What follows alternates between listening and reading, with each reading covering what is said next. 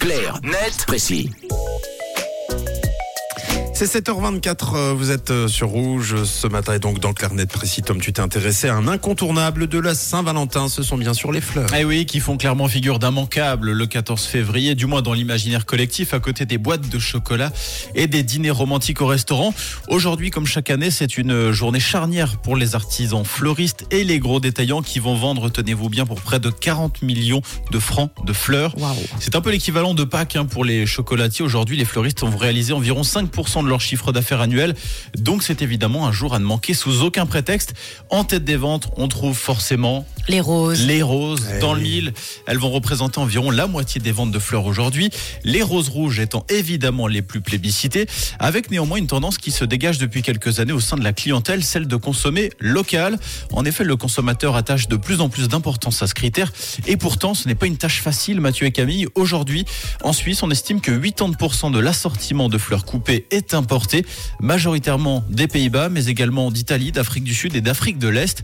Et ce pourcentage monte même à 98% si l'on regarde dans les grandes surfaces. Waouh, et comment ça se fait? Alors, le premier problème, c'est la saison. La Saint-Valentin arrive trop tôt pour les roses. Peut-être que ça changera avec le réchauffement climatique, mais il est quasiment impossible aujourd'hui de faire pousser des roses en extérieur avant le mois de mars. Reste l'option de les faire pousser sous serre. C'est le pari fait par Cruz à Fleurs à Ivorne, qui est le seul producteur de roses en Suisse romande. Mais les coûts de production sont très élevés, notamment avec l'explosion du prix de l'énergie. Et à ce petit jeu, nos producteurs ont du mal à s'aligner sur les prix de la concurrence. Et quand je parle de la concurrence, ce sont évidemment les exportateurs étrangers qui proposent des tarifs défiant toute concurrence, au point, on le disait, d'importer des fleurs frigorifiées depuis l'Afrique du Sud ou encore l'Afrique de l'Est. Hmm, Donc il faut euh, privilégier d'autres fleurs. Par exemple, oui, des fleurs d'hiver, ça peut être original. Et surtout, ne pas hésiter à déambuler dans les marchés et demander aux marchands dans leur stand de fleurs euh, l'origine de leurs produits. Et sinon, reste toujours la boîte de chocolat. Il y a de fortes chances qu'elle soit faite ici. Oui, ou un bouquet euh, de chocolat, Ah, pourquoi pas par exemple.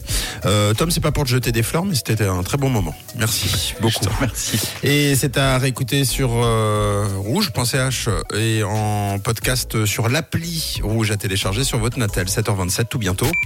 Racontez l'actu, c'est aussi sur rouge.